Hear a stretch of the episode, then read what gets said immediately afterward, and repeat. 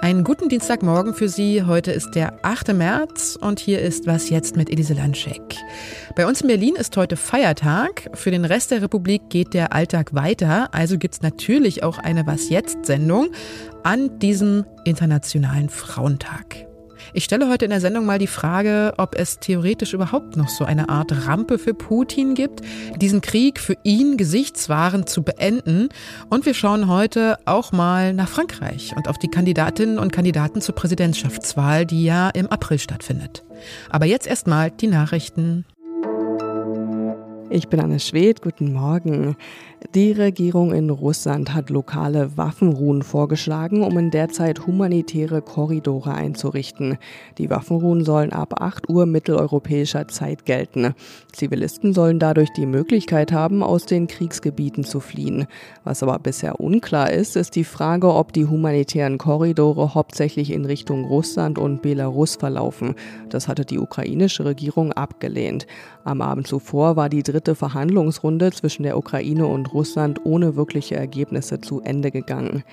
Russland hat unterdessen erstmals offen damit gedroht, kein Gas mehr durch die Ostsee-Pipeline Nord Stream 1 zu liefern.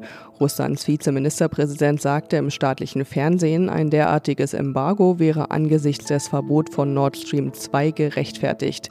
In der EU und in den USA gehen derweil die Diskussionen weiter, ob Öl und Gas aus Russland mit Sanktionen belegt werden soll. Deutschland lehnt das bisher ab, weil es fürchtet, sich damit selbst stärker zu treffen als Russland. In den USA haben sich einem Insider zufolge offenbar Vertreter des Kongresses auf einen Gesetzesentwurf geeinigt, der russische Ölimporte in die USA verbieten würde. Redaktionsschluss für diesen Podcast ist 5 Uhr.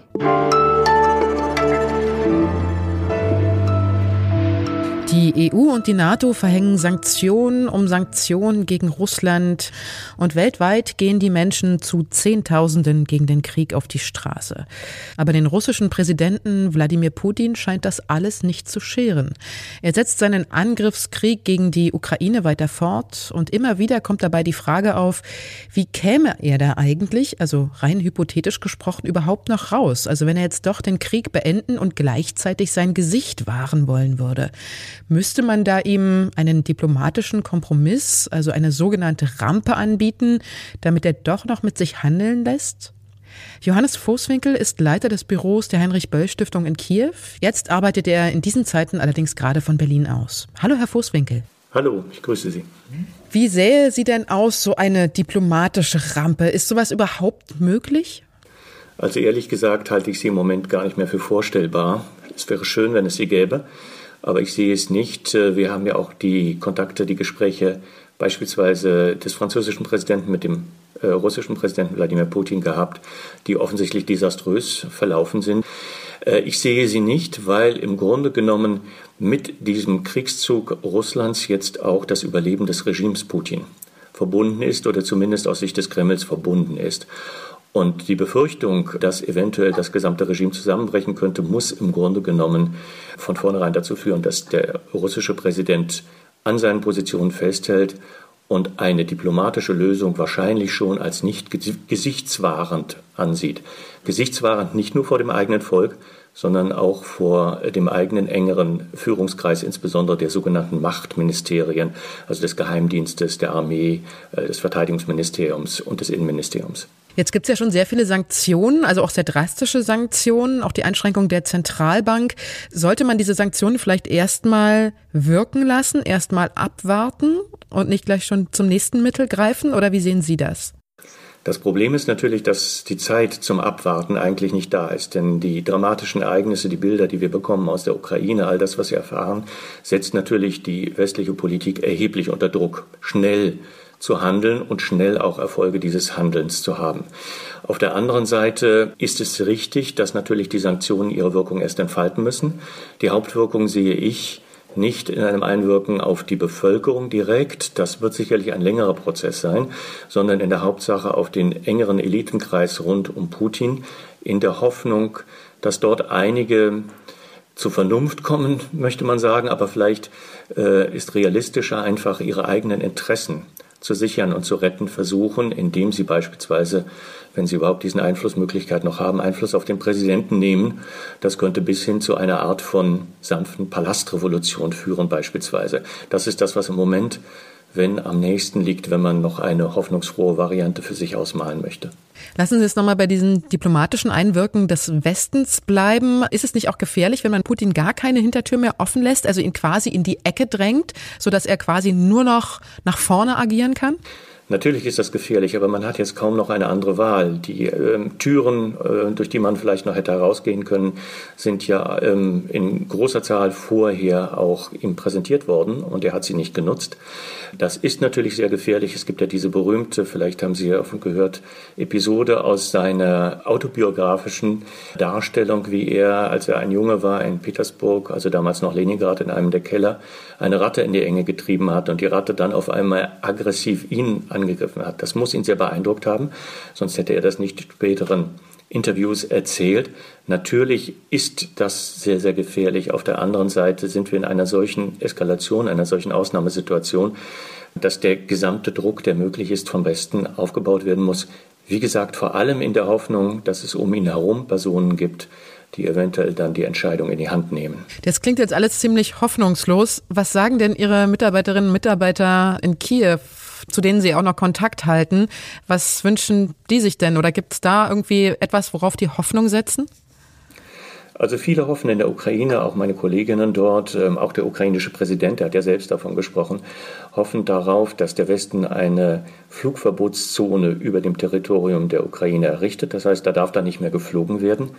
Das große Problem ist, dass das natürlich überwacht werden muss. Und das müssten dann westliche Kampfflugzeuge machen, also NATO-Flugzeuge, was äh, zu einer fast automatisch zu einer direkten Konfrontation mit russischen Flugzeugen führen müsste. Davor scheut der Westen von den USA über Großbritannien bis zu Deutschland hin äh, zurück, weil das der direkte Weg und dann vielleicht auch unaufhaltsam in einen dritten Weltkrieg bedeuten würde. Ukrainische Stimmen sagen, nein, das ist Bluff, was Putin macht. Genau dieser Weg muss begangen werden, aber die westliche Politik ist, wie ich finde, auch aus verständlichen Gründen, weil es ein großes Risiko darstellte, bisher nicht bereit dazu. Ich danke Ihnen sehr für das Gespräch, Herr Fußwinkel. Danke Ihnen.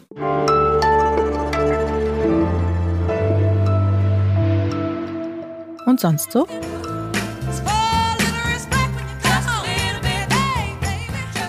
Respekt fordert Aretha Franklin dafür alle Frauen ein und darum geht es natürlich nicht nur heute, aber vor allem sehr deutlich heute an diesem Internationalen Frauentag. Den gibt es seit 1911 in Deutschland. Clara Zetkin hat ihn eingeführt. Nur mal so ein kurzer Überblick, was sich seit dem letzten Jahrhundert, also seit Clara Zetkin in der BRD in Sachen Frauenrechte verändert hat. Man vergisst ja so leicht, dass es alles noch gar nicht so lange her ist. Seit 1919 dürfen Frauen in Deutschland wählen. 1958 durften Männer die Jobs ihrer Frauen nicht mehr fristlos kündigen. Ganz genau, also die Männer die Jobs ihrer Frauen. Und bis 1977 durfte eine Frau nur berufstätig sein, wenn es mit ihren Pflichten in Ehe und Familie vereinbar war. In der DDR war es gleichzeitig übrigens anders. Da war die Gleichberechtigung gleich in die Verfassung mit eingeschrieben und in den 80er Jahren herrschte quasi auch bei den Frauen mit 92 Prozent fast Vollbeschäftigung. Um die Kinder und den Haushalt mussten sie sich aber nebenbei auch noch kümmern. Da war es dann mit der Gleichberechtigung doch noch nicht so weit. Und wie sieht's heute bei uns so aus? Also junge Frauen haben durch die Kontaktbeschränkungen, die da stattfanden, sehr, sehr stark verloren an Zufriedenheit. Und was alles in allem auch stattfand, war natürlich die sogenannten drei Hs, also das Homeoffice, das Homeschooling und das Housework. Die Sachen haben dazu geführt, dass die Frauen deutlich mehr Zeit aufwanden für die Betreuung der Kinder, für die Homeschooling-Effekte etc. Da hat es dann aber auch wirklich dann massive Einbrüche in der Zufriedenheit gegeben. Das war Bernd Raffelhüschen, Autor einer Studie der Uni Freiburg zum Thema Glück in Corona-Zeiten. Da fragt man sich doch ganz spontan, wenn man das hört, wieso hat das eigentlich die Frauen so viel mehr belastet als die Männer? Es bleibt also doch noch ziemlich viel zu tun in Sachen Gleichberechtigung.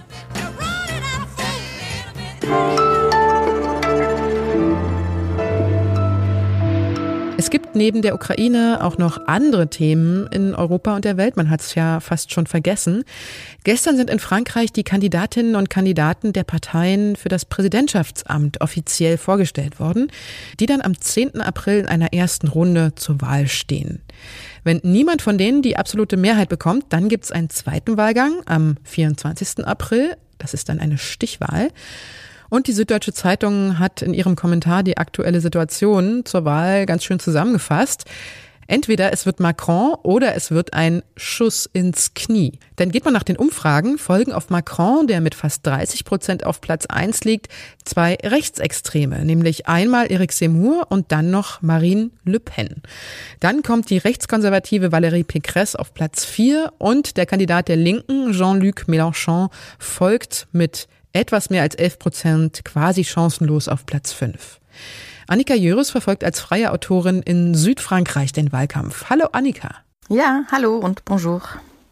Wie ist es denn zu erklären, dass das rechte Lager diesmal so gut dasteht?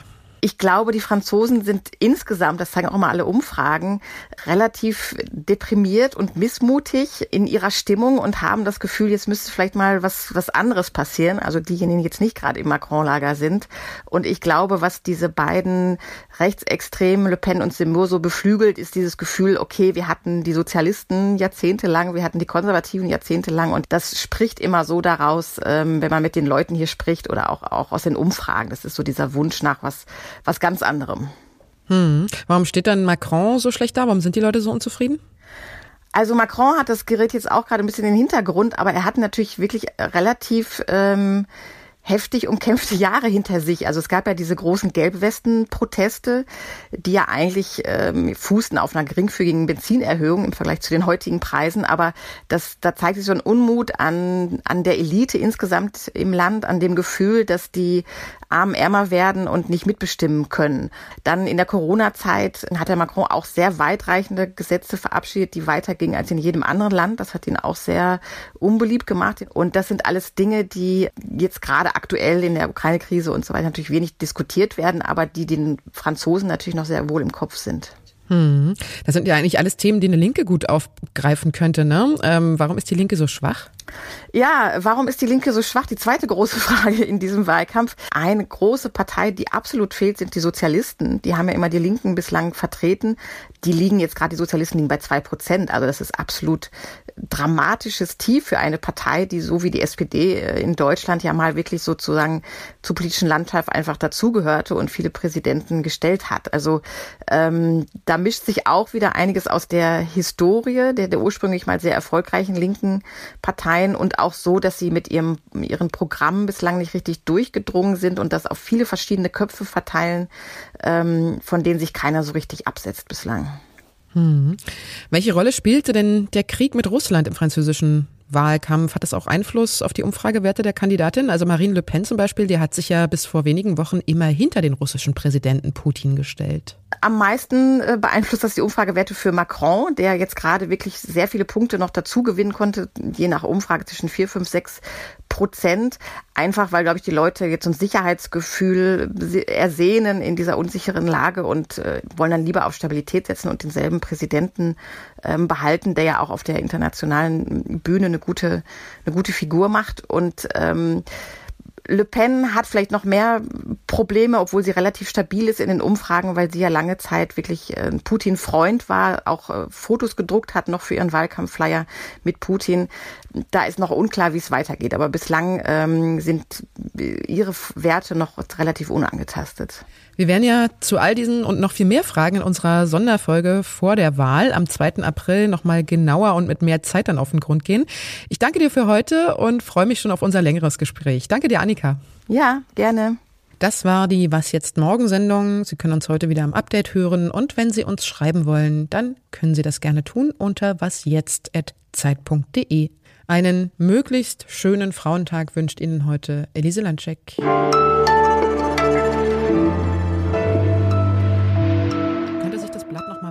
bis zum 10. April? Also mein Eindruck ist, ähm, auch wenn jetzt von den meisten wirklich Macron schon ein bisschen voreilig als, als sie zum Sieger erklärt wird, glaube ich, dass da noch sehr viele Überraschungen kommen können. Also augenblicklich steigt auch ein bisschen der linke Mélenchon auf.